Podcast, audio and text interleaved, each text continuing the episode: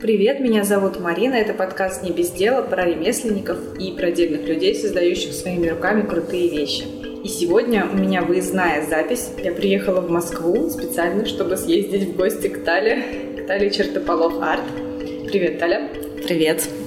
Таля шьет сумки, и не только сумки, еще и аксессуары из кожи. Это уникальные вещи, которые Таля придумала сама. Ну, я, как обычно, рекомендую посмотреть вам Инстаграм, потому что на словах, естественно, это все не расскажешь. И отдельно стоит упомянуть мастерскую Тали. А здесь она не одна. Это проект нескольких человек, целой команды. Они не просто соседи. Они создали творческое пространство для работы, для того, чтобы представить здесь э, свои вещи Давайте расскажу, кто здесь еще есть. Это, во-первых, Ира и Катя Сатро. Они делают головные уборы и валенные аксессуары. И, конечно же, важная часть команды – это человек, который смог сделать из простой офисной коробки классное пространство. Его зовут Илья, и он архитектор. Обязательно смотрите видеоэкскурсию из э, мастерской. Тут очень круто. И учитывая то, что здесь было, сейчас здесь особенно круто. Как обычно, я напоминаю вам оставлять отзывы, если вам нравится подкаст. Поддерживайте подкаст на Патреоне, чтобы получить доступ к секретным выпускам, к дополнительным интервью и всяким крутым штукам типа открыток или значков. И также, чтобы стать частью подкаста, добавиться в чат с патронами, выбирать обложки для новых выпусков и обсуждать всякие штуки по подкасту. Отдельное спасибо патронам Олегу, Ане Некрасовой, Ане Аниной и Анжеле за поддержку. Можно начинать. Таля, расскажи, пожалуйста, своими словами про то, чем ты занимаешься, про то, чем ты так круты твои вещи. Спасибо за вопрос, потому что когда ты постоянно варишься в, в одном и том же, бывает сложно найти те самые несколько слов, а, которыми ты можешь рассказать э, другому человеку о том, что же ты делаешь. Наверное, стоит начать с того, что я работаю с кожей и делаю в основном сумки – и с этого года у меня появились браслеты и даже кожаные кольца. Это другая технология, очень сильно отличается от того, когда ты шьешь сложную вещь, состоящую из большого количества элементов, э, которые проходят прям несколько специальных этапов подготовки, обработки, там, финишной отделки и так далее. А, то есть вот эти браслеты и кольца сейчас для меня это прям особая медитация. Я с большим трепетом отношусь к каждому изделию. А так, основная коллекция – это сумки, круглые сумки-барабаны. Они у меня в основном в двух э, размерах идут 21 сантиметр и 24 но так как каждую вещь я делаю сама, я обязательно в нее добавляю какой-то элемент, которого не было у другой. То есть я меняю либо цвет фурнитуры, либо длину э, там, ремешка, какие-то ремешки завязываются на узел, так нарочито, грубо, какие-то на пряжку. И в том числе а, логотипы, которые я пришиваю, их вырезаю вручную, специально немножко не идеально, а оплавляю края и пришиваю. То есть даже вот этот элемент в логотипе дает понять, что эта вещь сделана вручную. Хотя машин, машинку я тоже использую для пошива. Но шью только я, никакие э, другие люди на поток ничего не делают. Но ты пробовала это на поток сдавать, ну хотя бы несколько или... А, да, пару лет назад э, полтора, наверное, года назад, я пробовала договориться с ателье а, и посмотреть, как они это все производят. Я хотела почувствовать, смогу ли я через какое-то время хотя бы начать другую историю, то есть кроме а, непосредственно производства предметов самостоятельно, а, расширить объемы. Может быть, даже я думала о том, что таким образом у меня будет больше времени и больше а, возможности заниматься развитием проекта и в том числе такие направления, как ну, съемки, а, там, контакты с другими людьми и так далее. И даже учеба. Потому что когда ты привязан к машинке, ты ну, как бы не можешь одновременно заниматься всем остальным. Вот. Но этот опыт, э, я рада, что он был. Я имею в виду мою попытку сшить ограниченную серию но я осталась как бы недовольна, потому что у меня было ощущение, что, господи, зачем я это делаю, потому что, ну, весь смысл в том, что я сама создаю эти вещи. А, как, просто когда я забрала эту партию, там было 10, по-моему, сумочек, я вышла оттуда и подумала, что ну, у меня было ощущение, что я просто душу продала. То есть зачем? Надо было порезать их там, не знаю, как-нибудь подпортить. Ну, не подпортить, а лямочки там обтрепать, э, ну, добавить индивидуальность. При, примерно так и произошло, потому что они у меня довольно долго лежали, я не могла. вот. Но что-то я даже сама вручную там перешивала, какие-то стежки делала дополнительные. Mm-hmm. Ну, что, потому что мне было очень важно эту персонализацию придать. Но ты только с натуральной кожей работаешь, не с искусственной? Да, только натуральная кожа. А почему? Ну, во-первых, это материал, который однажды попал ко мне в руки, и я просто влюбилась в него. Он невероятно а, пластичный, он, как это сказать, а, он очень податливый для любой идеи, которая у меня возникает. С ней приятно работать. Однажды моя очень хорошая подруга, которая не носит кожаные вещи, сказала, что мечтает получить от меня в подарок сумочку. Ради этого я нашла кусочек искусственной кожи, который, на мой взгляд, был ужасный просто по качеству, вот, но меня уверяли, что это лучшее, что у них есть. Я сшила сумку, в принципе, по дизайну она была вполне в моем стиле, но работа с искусственной кожей это ну, совершенно не то же самое, что с натуральной.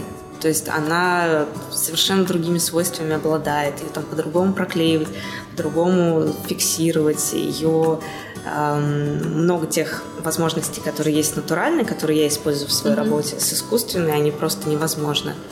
Вот. И момент, который меня очень сильно волнует, это долговечность. Потому что натуральная кожа, которая э, вот уже существует в природе, а, она, вещь из нее, она будет ну, много лет служить тебе, и даже если на ней какие-то будут там, трещинки и потертости, то это можно восстановить. Угу. Более того, кожаную вещь можно из, из одной кожаной вещи можно сделать другую, там, из куртки там, сумку, из сумки кошелек и так далее. А искусственная кожа, она просто через несколько лет приходит в негодность, она лопается, она не выдерживает там определенные нагрузки, морозы и просто ну, вещь, которую ты создал, превращается в труху. И я не могу принять э, этот материал вот по этим причинам. А что касается этичности, там еще тоже большой вопрос, а, какие ресурсы затрачиваются на производство искусственной кожи и как она потом утилизируется. И сколько так раз что... нужно будет ее заменять. Да, и поэтому все не так однозначно с этим вопросом. Это да. А ты говоришь, что ты используешь какие-то свойства кожи в работе особенные. Что, например, это? Ну, самое крутое, что мне нравится, что я использую больше всего, это ее способность а, принимать разные формы. То есть а, технологии, как я придаю форму, у меня несколько есть, mm-hmm. где-то я смешиваю техники, но а, то, что она может превращаться, так скажем, это меня очень сильно вдохновляет.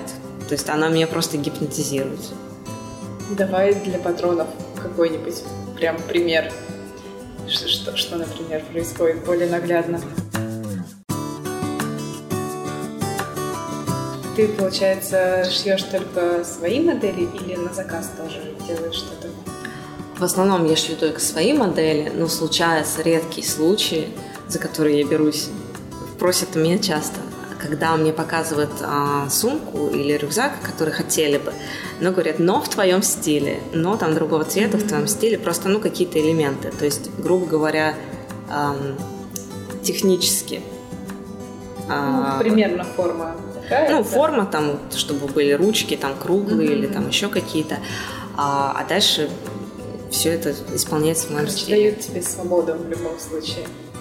Да, и это классно, потому что благодаря всем этим заказам и тем, которые были изначально, в принципе, я э, нач, начала и продолжила этим заниматься и наработала опыт, понимание вообще технологий, э, инструментов, особенностей конструктивных и так далее, и так далее. И все это благодаря тому, что меня просто много просили сделать на заказ самых разных моделей. А ты до этого шила? А, шила ли я? Ну, вот сейчас мы начинаем подходить к самому интересному. А, потому что, да, оказывается, я всегда шила, но никогда не обращала на это внимания и даже не задумывалась. Там первые вещи были сшиты знаешь, как смешно, когда все уходили из дома, я где-то в первом классе, я шила, а потом прятала это. То есть, видимо, в моем детском сознании как бы это было чем-то таким, ну, типа и классным, и секретным, и тайным, я не знаю. Вот. А, это было, причем на старой бабушкиной машинке такая, которая была не электрическая, которую нужно было крутить рукой. Да, я совершенно забыла о том, что, в принципе, я шила всю жизнь. И когда я это поняла, и когда я уже стала постоянно заниматься работой с кожей, у меня наконец-то вся моя жизнь, она ну, стала связанной ниточкой. Потому что я раньше не понимала, почему я там... В детстве я ходила в театральную студию, а потом я почему-то поступила на клинического психолога, потом еще учась там, я стала работать веб-дизайнером, и работала ну, там пять лет, наверное. И после этого я удаляю Photoshop и иллюстратор просто в, один, в одно нажатие кнопки в один день и начинаю шить сумки. Типа, вау, что это? Что произошло? Да, что происходит.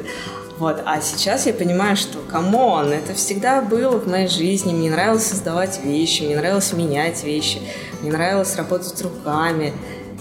То есть э, все, как бы, наконец-то я вернулась как бы, к истокам, так Почему скажем. ты так пряталась? Тебя родители не приветствовали то, что ты что-то делаешь руками или, или что? Что было не так?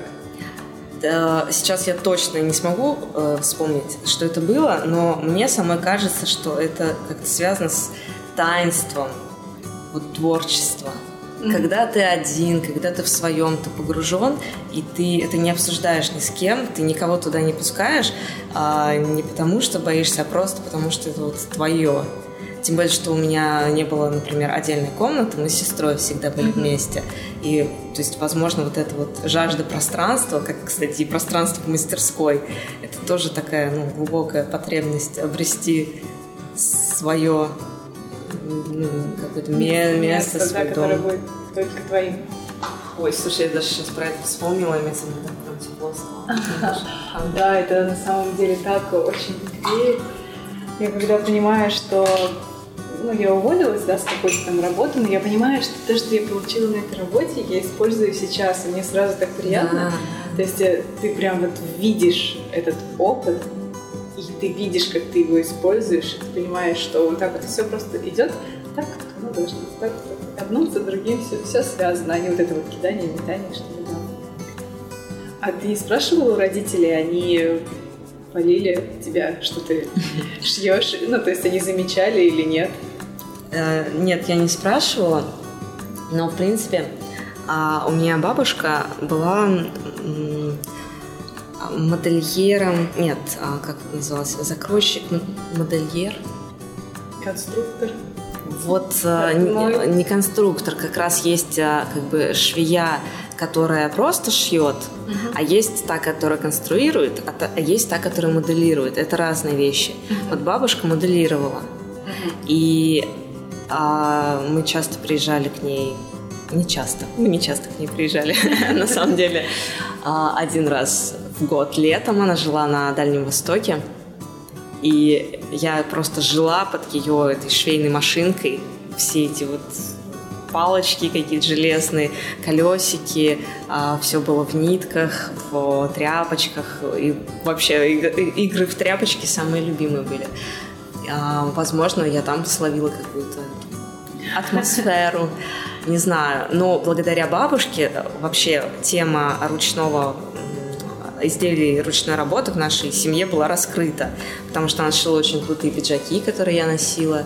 А у мамы вот она сохранила, естественно, а, все вещи, которые ей шила ее мама за всю ее жизнь. То есть неважно, она может их не носила, Ого. ну то есть там платья, костюмы какие-то, масса всего. А, и мне нравилось играть в этом шкафу тоже. И почему-то э, момент, что эти вещи сшиты не на не для масс, mm-hmm. это эксклюзивный, э, меня очень сильно завораживало. Но это было очень давно, еще тогда, когда об этом никто не говорил. Ну, во всяком случае, я не слышала такого. То есть сопричастность э, с этим, причастность к этим вещам, она как-то мою детскую душу, видимо, очень будоражила. Ну и плюс из-за этого у нас а, была, осталась от бабушки машинка, одна из ее многочисленных, вот на которой я и делала свои первые эксперименты. Подожди, ты кожу шила на простой машинке? Mm, это уже другая а. машинка была. Это уже было намного после. Я сейчас погрузилась а, в школьные годы, ага. в детство. И еще, кстати, осталось, э, остались некоторые предметы тоже от бабушки. Э, по-моему, закройщица модельер, мне кажется, так должность называлась. В общем, мой дедушка делал для нее а, лекала, вырезал их из какого-то арголита, из чего-то такого. И они универсальные. Возможно, я их когда-нибудь тоже достану. То есть там есть некая база, и можно выстраивать от них любой размер и любой строить там рукав и все остальное. Они как бы базовые. А, и линейку я ее покажу потом, когда будем делать обзор. Тоже дедушка вырезал для бабушки, я ей постоянно пользуюсь. Мне нравится, что это вещь, сделанная дедушкой для бабушки, и она, и она используется, да. Это вообще из Дальнего Востока? Да. Это очень круто. Как вообще твои родители ну, и муж относятся к твоему первоначальному увлечению, получается? А... И дальше уже более серьезному. Да, я поняла вопрос. А, ну, муж всегда в меня очень верил и всегда вдохновлял на любые мои безумства а, и любые затеи. Он всячески поддерживает и словом, и делом, и рублем, особенно на начальном этапе. А, а родители, ну вот мама, например, она всегда очень удивляется, как, как это я так делаю вещи, потому что ей кажется, что это очень сложно и невозможно, и если я этому специально не училась, и если у меня нету схемы, как это сделать, то, боже, как же я это могу. Вот. Но мы с родителями разные по складу, вот многие удивляются, как у таких родителей могла получиться такая я. А, потому что у меня папа военный, а мама учительница. Mm-hmm. И они любят правила, они любят четкость, они любят конкретику и длинный жизненный путь, который последовательный. Mm-hmm. И в этом смысле все, что я делаю, как бы разбивает их систему. И есть немного такой момент, что э, в моей семье творчество воспринимается как э, излишество что-то, как какое-то чудачество или эм, как, ну, когда человек против делает. Ну, Протест? На, да, как, как нечто протестное. То есть вместо того, чтобы пойти на работу, ты рисуешь. Э, да, что, что-то в этом роде. И когда я вышла из своей коробочки и стала знакомиться с людьми, которые ну, учились, например, там вот в Строгановке, как Сатро, а, или у меня очень много друзей, которые с театром связаны и так далее. Я увидела, что это может быть а, естественно, нормально, и не нужно никому как бы доказывать, а, что, что этим стоит жить. Просто а, живешь. У родителей ты шила что-то для родителей кожаное? А, да, я сшила для мамы сумку. Кстати, это была тоже одна из первых сумок. Примечательно было то, что мы уезжали на месяц жить на Кипр. И я, вместо того, чтобы поспать перед самолетом, последнюю ночь сидела и шила ей эту сумку. Потому что я немножко не рассчитала свои силы, довела до последнего. Сшила ее, и она ее носит до сих пор. Там тоже была какая-то странная кожа, свиная, кажется. Ну, это значит, что мама, даже если и считает немного странным, ну, все равно ценит. Да, то признание. Ну, естественно, у всех, на самом деле, родственников и друзей есть мои сумки. Но, правда, папе я отказала. Да, он попросил а, что-то для него сшить в этом, в этом году. И я сказала, папа, извини, ты не являешься моей целевой аудиторией. Это жестоко. Ну, правильно. Ну, правда. А ты вообще что-то шьешь вручную, да? Что-то на машинке? Или... А, Или в основном, а, в основном я шью машинкой. Вручную я делаю какие-то декоративные элементы, стежки, ну или то, с чем не может справиться моя машинка, но такого практически не бывает. А руки справляются? Да, и, кстати, в декабре у меня был заказ на кожаную маску. Да, кожаная маска с шелковыми лентами. И мне очень понравился этот заказ.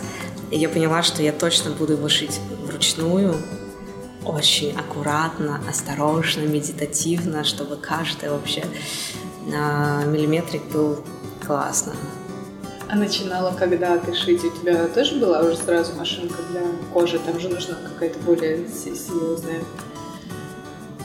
у меня была очень дешевая пластмассовая машинка, которую я когда-то маме подарила, и стоила она 5000 рублей. ну, то есть, чтобы вы понимали, если машинка стоит 5000, а, это не машинка. Но оказалось, что она все-таки была машинкой. А для того, чтобы шить кожу на обычной бытовой машине, нужна специальная игла для кожи, они продаются, и лапка роликовая лапка для кожи. Ну а дальше стараться все-таки не перегружать машину и опытным путем проверять, что она берет, что не берет.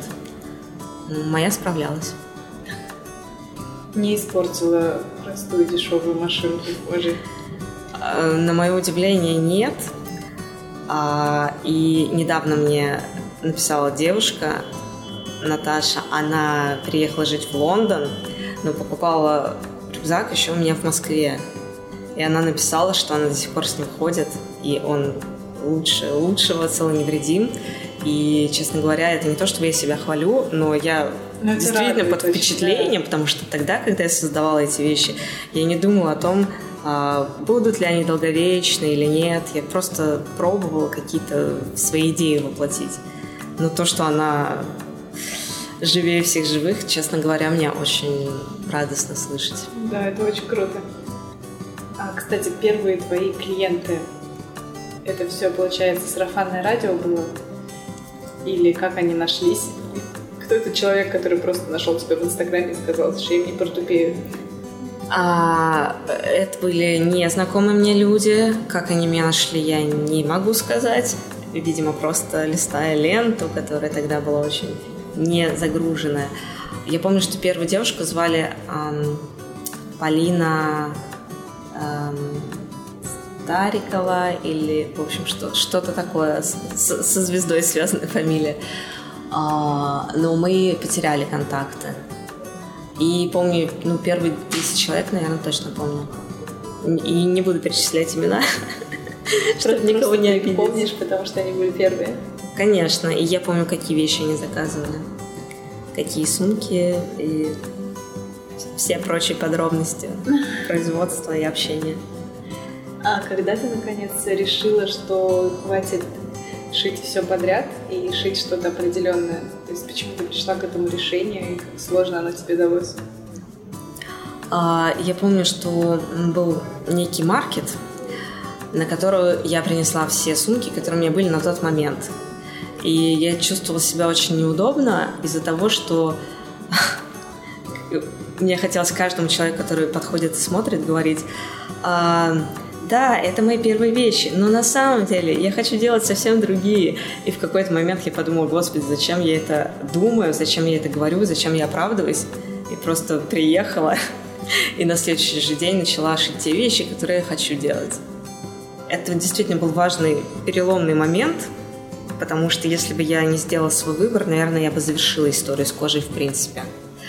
А дело в том, что до определенного момента мне казалось, что странные вещи, они очень, э, очень сильно про меня. То есть про право быть любым, разным, э, непохожим или странным. Э, это для меня очень важная тема, в принципе, в жизни. Возможно, это как-то связано с тем, что папа военный, а мама учительница, о чем я говорила выше. Но это правда. И те вещи, которые мне заказывали изначально, цветные и разные, эм, которые я не придумывала, я просто воплощала чужие заказы. Э, для меня это было что-то вроде компромисса и как бы попыткой встроиться то, чего хотят люди – а, и действительно было страшно начать делать то, что ты действительно хочешь. Но... Это никому не надо? Даже не не надо. Мне очень хотелось, чтобы меня принимали. И если я вдруг покажу э, то, что я действительно э, хочу, и если это отвергнут, да, ну, я не думала об этом прям такими словами, но сейчас я понимаю, что внутренняя э, мотивация и страх были именно такими. Что не примут. Да, потому что это чудовищно, когда ты делаешь творчество. А оно никому не надо. Да. А, но я сделала это, в общем-то, для себя. И, наконец-то, мне стали писать люди, которые действительно ценят именно эти вещи и я помню их а, инстаграмы, с кем-то мы встречались, то есть э, их стиль, их отношение к жизни, их манера даже речи мне действительно очень-очень была близка, очень нравилась, и я... И это уже совершенно другие люди. Да! Они уже твои. Да, и просто тем предыдущим, которым я очень благодарна, конечно mm-hmm. же, за то, что они вообще... опыт. Да, дали мне этот опыт. Но мне все время казалось, что я должна или объяснять им что-то, или наоборот, как бы уговаривать, или оправдываться. оправдываться да. То есть какое-то постоянное несоответствие. Но на самом деле можно сказать об этом такими словами, что в конце концов я поняла, а, кто моя целевая аудитория. То есть я созрела внутренне для этого, и люди действительно стали притягиваться. И это в этом кроется ответ на вопрос, почему у меня до сих пор за все эти годы только 2000 человек в Инстаграме, почему я его не развиваю, потому что все уже есть ну и появляются новые, но мне не нужно, чтобы было их много, и они были случайными. Достаточно своего мирка. Ну, ну я бы сказала, мира. Ну, Нет, пирог не в смысле, что он маленький, а в смысле, что он такой уютный, теплый, домашний. Ты знаешь, на самом деле, вот уютный, теплый, домашний, мне эти слова немножко не, ну, кажется, не про то. То есть суть, да, что mm-hmm. это что-то свое, но а, просто в этих словах уютный домашний есть такой момент, что ты как бы остаешься в самом себе и как бы замираешь. Mm-hmm. А, тут а в этом мире, да, очень я важно, понимаю. что да, и я развиваюсь, да. и могу кому-то помогать. И это на всех уровнях. И стиль, и способ жить, и то, как люди между собой просто начинают контактировать, знакомиться, вот это все разрастается. Это невероятно круто. А куда ты дела все вещи, которые были сшиты до твоего решения, за которые тебе приходилось оправдываться практически, да? А, ну, они постепенно распродались. Их на самом деле не так-то много было, а, потому что, видимо, я их опять же, точно не помню. Скорее всего, я их шила просто из остатков той кожи, а, с которой больше не хотела работать. Вот, я с ней поработала напоследок. Как-то все распродалось, а что-то, может, я подарила. Скорее так. Я знаю, что ты переделывала некоторые старые вещи. Расскажи, пожалуйста, об этом. А, да. Ну, кроме своего плаща, да. с которого ты начинала. Хорошо. Вот эта тема, которая меня очень будоражит, и хочется на ней тоже плотнее сосредоточиться, это переделка кожаных а, вещей.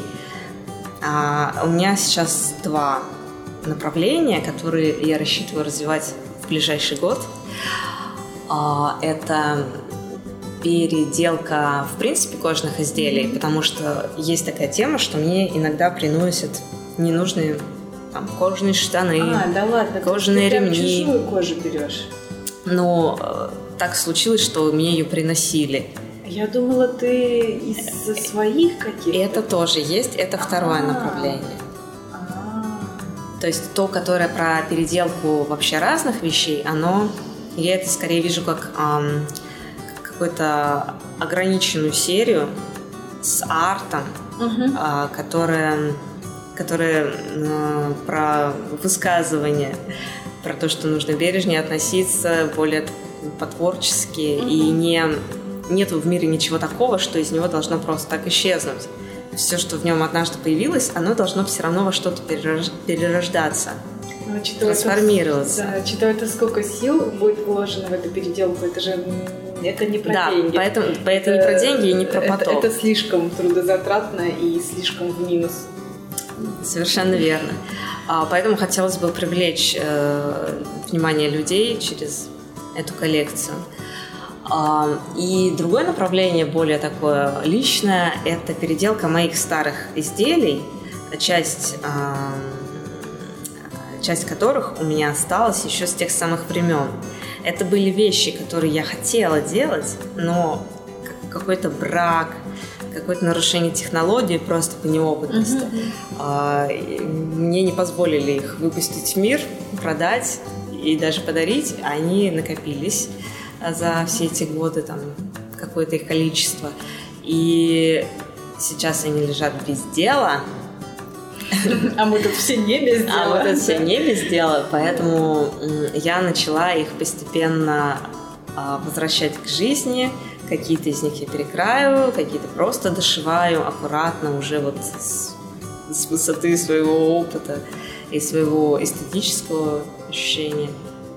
А для меня это тоже такая очень психотерапевтическая история, такая бережная, вот как бы свои косяки какие-то ну, не прятать, не скрывать, Мгм. а их перерождать и отпускать в мир. Ну, это тоже скорее не про деньги, но история важная. Но все равно у тебя не, лежат они, не пылятся, а используются дальше, это прекрасно. А скажи, пожалуйста, кольца и браслеты у тебя, ну, как ты решила их делать?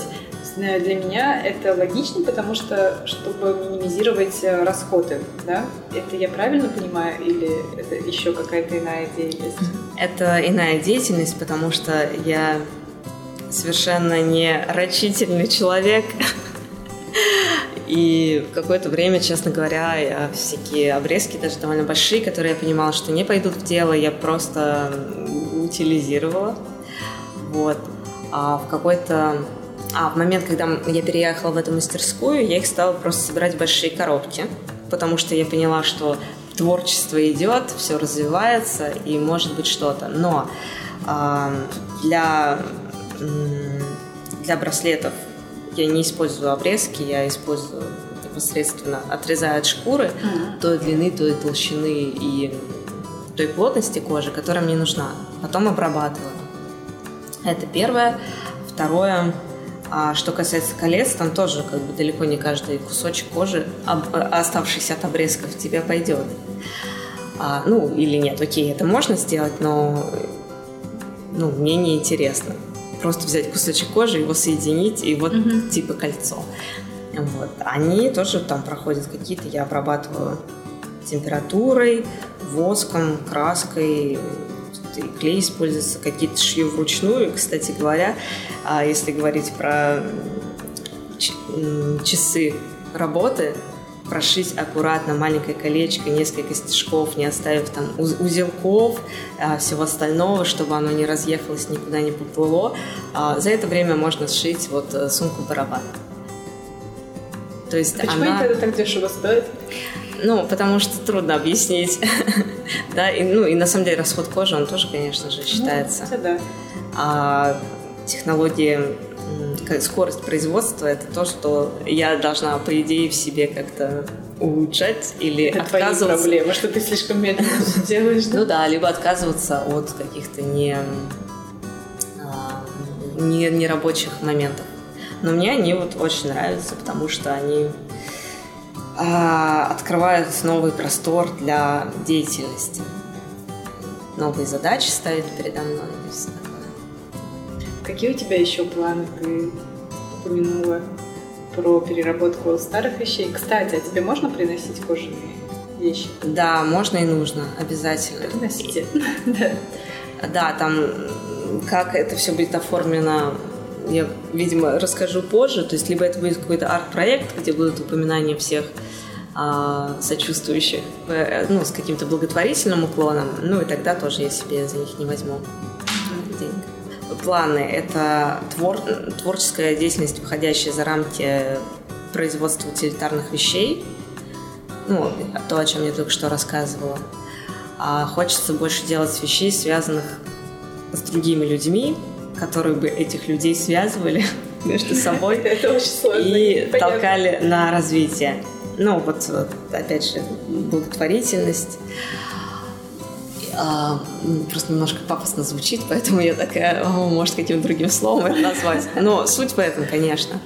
А, а у меня есть давнее желание сделать что-то для театра, потому что да. я сама посещала театральную а, студию там 7 лет, наверное, а в школе, когда я была. И для меня театр, все, что с ним связано, это тоже особая атмосфера. И мне бы очень хотелось произвести какие-то особенные аксессуары, особенно если это какое-то минималистичное э, в духе, может быть, э, какого-то современного танца, какие-то портупеи. Я не знаю, что это будет, но я знаю, что все, что я себе как бы ставлю в план, в очередь, какие-то мечтания, они все происходят. В том числе то, что мы с тобой сейчас сидим и разговариваем, это тоже, потому что у меня было написано, эм, как бы, чего мне не хватает для счастья, а я хотела бы улучшить свою коммуникацию с другими людьми. Так и было написано, и, по-моему, сейчас мы этим занимаемся. Непосредственно. Тренируем коммуникацию. А, и поэтому я знаю, что проект для театра, он придет в нужное время. Да, тем что, в принципе, раскиданы уже у меня определенные сети в определенных местах. И он будет именно тем самым. Уже появляются знакомые из театра. Они уже... всегда были, наоборот, они всегда были. А, были. Да-да-да. Причем у меня есть режиссеры знакомые угу. и актеры. Уже все, все есть, осталось придумать, э, как их занять. А, ну, практически так. А что за показ? Но с показом история примерно такая же, как с театром. А, есть идея, но я пока не буду раскрывать все подробности. А, не хватает несколько ингредиентов для того, чтобы он произошел. Но это будет точно показ а, чертополох, сатро, Насчет дизайнеров одежды мы немного думаем, потому что э, есть вероятность, что это будет сотрудничество с несколькими нашими дружественными. То есть не кто-то один, а mm-hmm. совместно. А, либо это будет кто-то из э, наших друзей-художников. То есть вообще не факт, что там будет одежда. А, потому что это больше про ну, какие-то готовые луки, такое, как э, что с чем носить. А у нас уклон в арт. То есть мы все а, так или иначе связаны с художественной деятельностью, но много лет, в принципе, ей не занимались так вот напрямую, и мы настолько уже голодные до этого, вот, прям мы чувствуем, что сейчас будет просто сочиться и, из всех щелей. И, ну, это правда так. И я сейчас об этом говорю, мне опять так прям вау, хорошо, прям да, прям такое тепло разливается внутри и очень много энергии от этого идет. Я знаю, что ты не так давно поняла, что цены, ну, сама поняла, что mm-hmm. цены на твои вещи слишком низкие. Расскажи, пожалуйста, что ты для себя открыла, почему нужно цены повышать, и будешь ли ты их повышать, кстати. А... И что ты упустила, в общем-то? А, так, а, давай я сначала расскажу, из чего, в принципе, складывается цена. Давай. Ну так, я была удивлена, что не то чтобы для многих людей, даже для меня некоторые моменты были неочевидны. Ну, для начала, и это можно брать любого мастера, там, мастер дизайна, мастер чего угодно. Есть материал, который чаще всего закупается больше, чем на одно изделие, просто в силу того, что так либо а, дешевле, либо по-другому не продается, ну, либо как-то еще. То есть в один момент ты сразу делаешь вложение, и оно ощутимое. Еще проще съездить один раз, купить много, чем пять раз. Да, совершенно верно. А, есть, эм, например, такое дело, я не знаю, как другие дизайнеры с этим справляются, но а, я очень долго искала фурнитуру. И эм, пока ты ее не будешь устанавливать на изделие, ты не поймешь, качественная она или нет. Mm-hmm. Вот, поэтому нужно было либо покупать одну штуку, а потом непонятно, где искать нужное количество, либо сразу покупать много. Ну, это сейчас небольшое... Они будут лежать. Да, это небольшое отступление, но это правда реальность. Все, кто э, занимается вещами, вот, как бы сложность с материалом. Да, да, да. И либо много, он не тот, либо его мало, но ты не можешь найти дополнительно. И это еще связано с определенными нервами, там, э, логистикой. Это все занимает время, энергию, которую можно было вложить. Короче, опыт, который ты это тоже вкладываешь в работу с материалом, с да, материалы. Окей, опыт матери- материала веда, а, опыт квалификации твоя как мастера, авторская идея, авторские технологии. Мне уже не хватает пальцев. А, сбилась со счета. А, есть, эм, например, если мастерская, то это аренда мастерской. А, если есть ИП, то это выплаты, фиксированные взносы, а где-то и не фиксированные. Если есть касса, то нужна касса, есть аренда, не аренда, а оплата маркетов, например. А, есть закупка рекламы, которая может быть там рекламы в Инстаграме, могут быть это какие-то листовки, у всех своя тема. А, печать визиток, закупка упаковки, и стикеров. разработка этого всего, рекламы, упаковки, визиток. Да, ну, безусловно. Да. И э, я сейчас не буду называть цифры, но просто как бы все либо знают, либо узнают, если захотят, если это будет интересно. Но когда все это считаешь, а еще включая коммунальные э, услуги. проезд еще допустим. Ну, на самом деле, да. На самом деле, да. Мы, например, часто возим а, либо на маркеты, либо еще какие-то у нас крупногабаритные вещи, а, для которых нужно заказывать там специальный минивэн или что-то. Может быть, мы это делаем не каждый день, но на самом деле это реально большие статьи расходов. Угу. Вот. А, ну и опять же время вот, э, ну, как бы, как это называть, человека-часы или там ну, что. Да, да, да. Вот, то есть есть, а, как их можно рассчитать? Есть, на самом деле, минимальная там оплата труда, которую можно рассчитать. Ну, что еще? Ну, мне кажется, я уже, в принципе, достаточно рассказала. Просто это немного банальные вещи, они такие крутые, как про творчество, про проекты. И, возможно, там мне самой не хочется иной раз об этом думать. Но это реальность. И то есть, а, да, я еще забыла упомянуть реализация. Некоторые люди работают с реализацией а, своих изделий. То есть это процент, который нужно будет платить э, вместо ну, где они продаются. Да, там есть разные формы. А, с каким-то магазином можно договариваться так, чтобы тебе было комфортно. Например, они выкупают, а цену назначают свою. Есть те, кто а, исключительно по той же цене, которая у человека, там где-то в сетях социальных, тогда ты им продаешь как бы по, по оптовой, получается, цене. Мы еще забыли да. оборудование. А, оборудование да, и обслуживание кстати. этого оборудования. Самое главное. Да, тоже не слабо так. Совершенно верно. А оборудование ну, оно, ты его покупаешь один раз и пользуешься а всю жизнь, если все хорошо. А вот обслуживание, да когда я начала шить на машинке, то в первый месяц я три раза вызывала мастера. Вот, но с тех пор все четко. Научилась. Да, Поняла, научилась. сколько стоит мастер и, и, и во что даже видела, пошло. Да, и в общем, если мы все это пересчитываем, плюс понимаем, что мы не торгаши, мы хотим развиваться и вкладывать и в творчество, и в хорошее самочувствие, потому что когда много работаешь, то как бы нужно много отдыхать, а, то как бы совершенно другие цифры возникают. И это нормально. И тут дальше возникает вопрос, что, возможно, стоит а, менять поле для реализации, так скажем. Потому что я понимаю, что в Москве, например, э, с этим все в порядке. Но людям, которые живут в маленьких городах, и у них часто даже интернет-сообщество бывает привязано к их городу, им очень сложно обосновать и объяснить, почему их труд стоит денег. Ну и что кроме труда, там еще много всяких других пунктов. И вообще все привыкли считать, что ручной труд это экономия. Серьезно? Но уже нет. Уже давно это не так, и уже давно массовое производство гораздо дешевле, Конечно, нежели да. Нужно, самое сшитое вручную. чтобы удешевить производство, нужно наращивать обороты, но тогда ты превращаешься из себя в кого-то другого.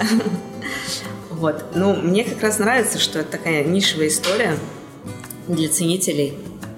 А, и главная задача любого мастера и дизайнера, как я считаю, ну, помимо очевидных, найти своего покупателя, потому что, господи, он есть, и таких людей много, которые обладают и вкусом, и там любовью к определенным вещам, и у них есть э, средства не последние, а может где-то и последние, но им приятнее потратить на это, ну, потратить, вложить, порадовать себя. Они понимают, что это вложение, но это, возможно, долгосрочное вложение.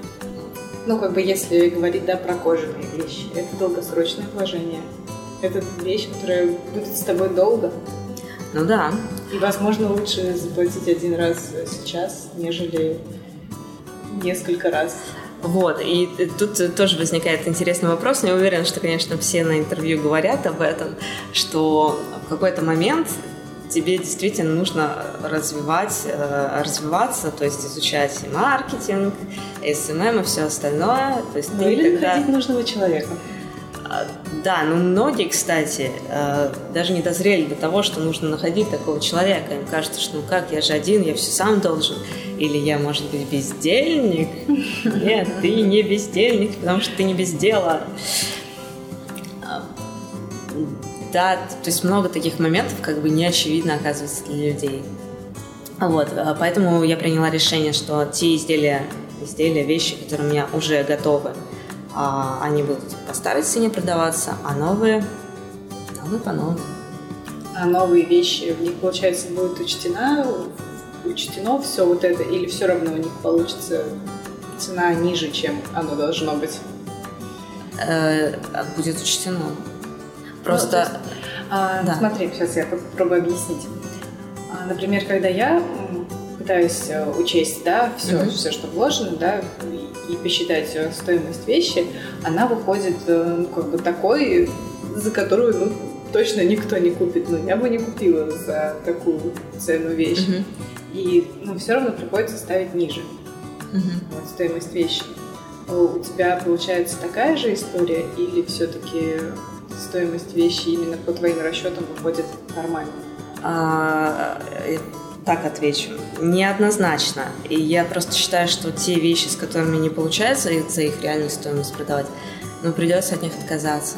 То есть можно там сделать, окей, один раз для себя, там, для какого-то очень там любимого, важного, дорогого человека, и может даже в подарок. Но это не история про... ну, Постоянно. это не история. Да. Это отдельная история.